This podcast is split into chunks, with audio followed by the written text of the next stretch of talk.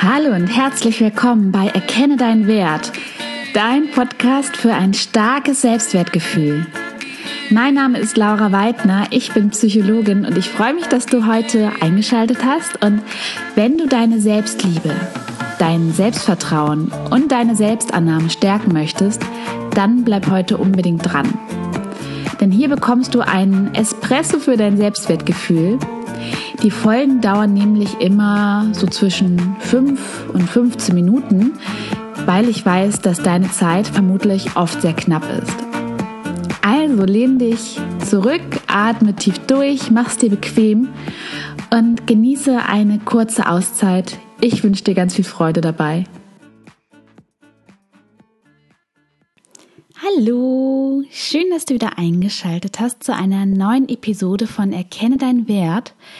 Und heute möchte ich etwas aus der Reihe tanzen.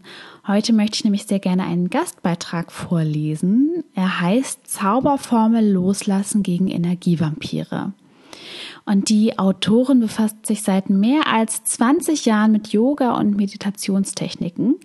Sie ist Yogalehrerin, Autorin des Buches Hinlegen Augen zu Blumenwiese mit dem Anti-Stress-Programm in vier Wochen zu mehr Wohlbefinden und Balance und last but not least ist sie meine herzallerliebste Mutti.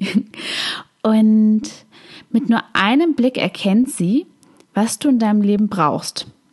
Also wirklich seien es Yoga-Übungen, ein Ratschlag oder aber notwendige Veränderungen, damit du dich und deine Mitte wiederfindest.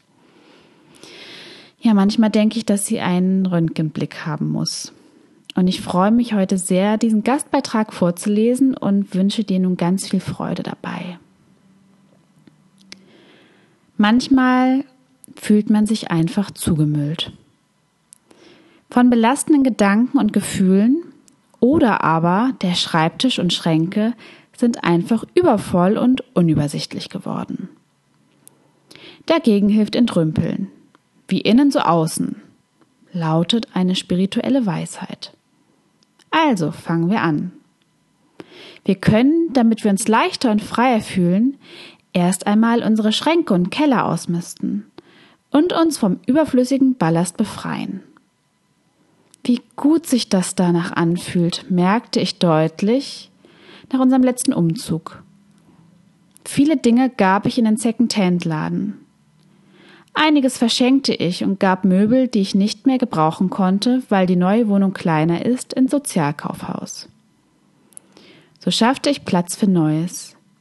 Ich merkte, viele Gegenstände machten mich in meinem Leben nicht glücklicher. Die neuen Besitzer schon. Wie heißt es so schön? Mit leichtem Boot segelt es sich besser. Den Eindruck habe ich auch für den Start ins neue Zuhause. Dieses Aufräumen kann man auch auf Beziehungen übertragen. Wenn man merkt, dass sich Menschen nur melden, wenn sie etwas von einem wollen oder man das Gefühl hat, dass man sich nach jeder Begegnung mit bestimmten Personen genervt oder ausgelaugt fühlt, dann ist man wahrscheinlich Energievampiren begegnet. Damit es einem besser geht, sollte man versuchen, solche Menschen zu meiden oder erst einmal mehr zeitliche oder örtliche Distanz zu ihnen zu schaffen um dann aus einer inneren Freiheit heraus die Begegnung wieder zu wagen. Man sollte sich Menschen suchen, mit denen man sich wohlfühlt, von denen man sich verstanden und gestärkt fühlt.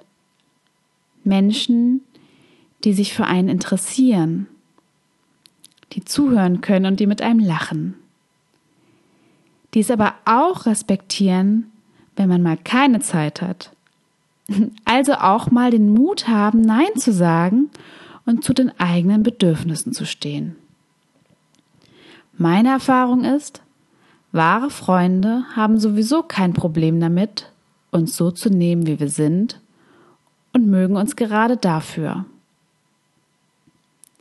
Ja, das war der Gastbeitrag. Mir gefällt er unglaublich gut, weil er bringt es einfach auf den Punkt und vielleicht denkst du auch noch mal ein wenig darüber nach, welchen Ballast du loslassen könntest, sei es in den Schränken oder vielleicht auch in deinem Freundes- oder Bekanntenkreis Und dann verabschiede ich mich an dieser Stelle schon wieder ganz herzlich von dir und wünsche dir eine gute Zeit.